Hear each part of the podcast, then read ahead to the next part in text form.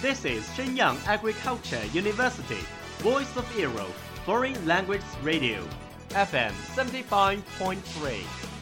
这里是沈阳农业大学时代之声外文广播，调频七十五点三兆赫。 Travel around the Western world, get through your English channels, broaden your horizon. Welcome to E. VOE. 引领资讯潮流，掌控校园高度，用我们的精彩唤醒你的耳朵，收听最流行 V O E，愿你听。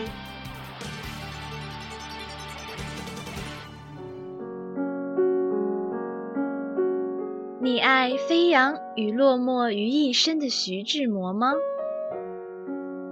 ？Very quietly I take my leaves, quietly as I came here.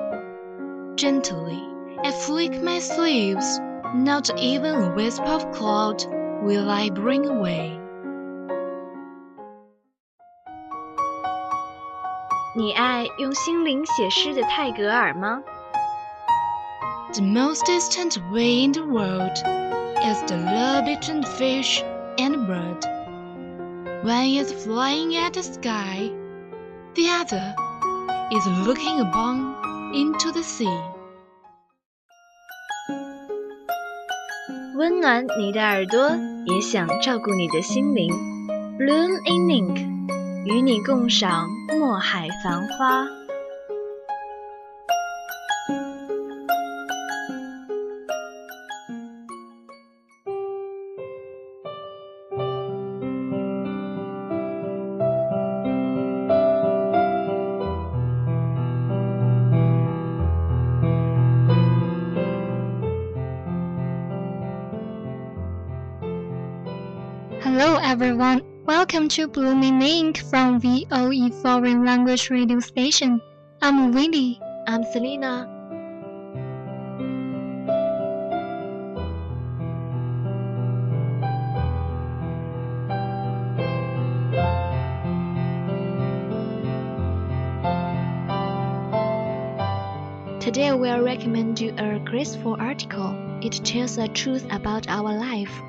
今天要给大家介绍一篇关于人生的美文，它的名字叫做《花落无痕》，送给大家。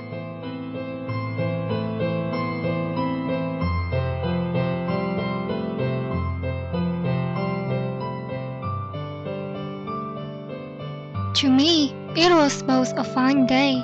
The sunshine in May warmly embraced earth in her arms. It was already the time when the spring was approaching to its end and flowers were fading away. Nevertheless, in the courtyard, a tong tree was still in full blossom. The light pink flowers hung on all the branches like the wind bells in a dreamland. With a silky faint fragrance filled in the air all over the yard. Out with a small chair, I seated myself leisurely under the tong flowers. 我以为这是一个晴好的天气，五月的阳光热情地拥抱着大地。虽然已是春尽花残时，但院落里的一棵桐树花开得正艳，粉白的花朵如梦幻中的风铃挂满枝头，清幽的香气如丝如缕地弥漫在整个院落。我搬过一个小椅子，在桐花下闲坐。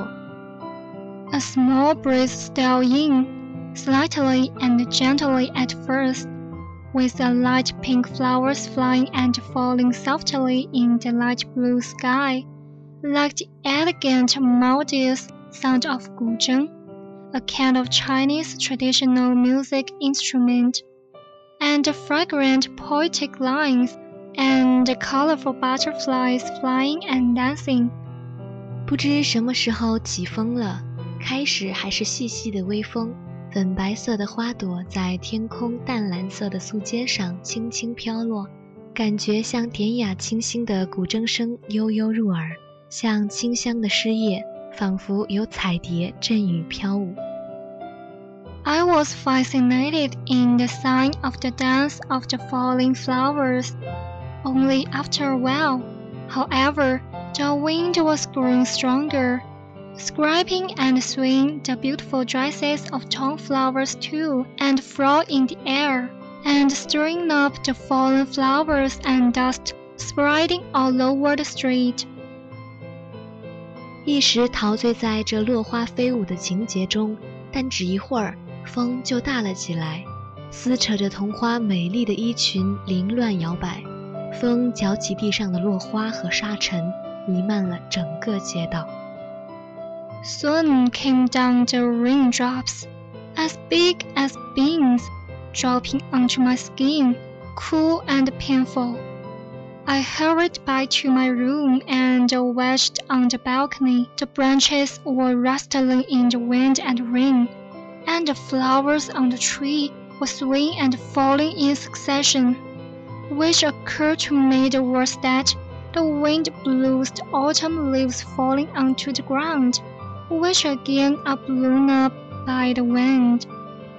有豆大的雨点落下来，砸在皮肤上，凉凉的疼。我赶快回到房间，在阳台上观望，树枝在风雨中哗哗作响，满树的桐花晃晃荡荡，纷纷坠落。我突然想起那句“风吹秋叶落地，落地风又吹起”，但此时带给我的不是那优美的意境，却是怜惜。A long time passed before the rain stopped. I walked out of my room, back to the yard. Seeing fallen flowers in pieces scattered here and there, I stepped over the broken flowers lightly. When I couldn't help thinking of the sentimental mood of a poet in Song Dynasty, standing behind the curtain and chanting the verse, a half moon of tone flowers melt a yard of warring rain quietly. 过了很久，雨才停了下来。我走出房间，重新回到院落。满院落花凌乱，红绡香残。我轻轻地踏香走过，此时遥想宋人伫立帘后，吟诵着“桐花半亩，尽消一庭愁雨”的惆怅之情，心中一时浮想联翩。And a mass of melancholy fancy thrilled my mind as well. After the baptism of wind and rain. the sky appeared cleaner. The few tenacious flowers left on the tongue trees appeared brighter and more gorgeous. And the newly growing leaves now also looked even tender and greener. As the warm sunshine cast onto the earth again, I got feeling bright too. 经过风雨的洗礼，天空愈发显得纯净，满树桐花已所剩无几。但剩下的几朵顽强的花却越发鲜亮，新发的枝叶也更柔嫩清脆，温和的阳光又重新洒向大地，此时心情也明媚起来。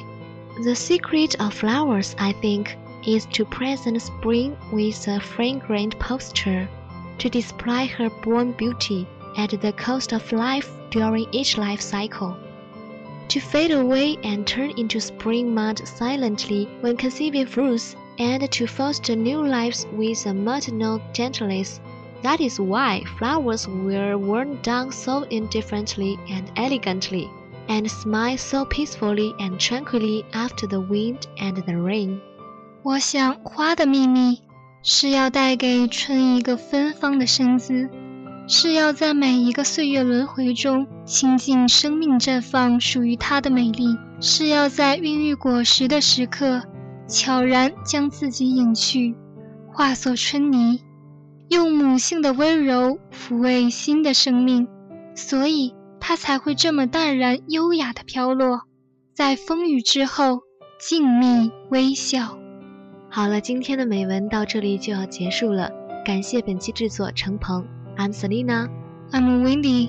That's all for today. Thank you for listening. Bye. Bye.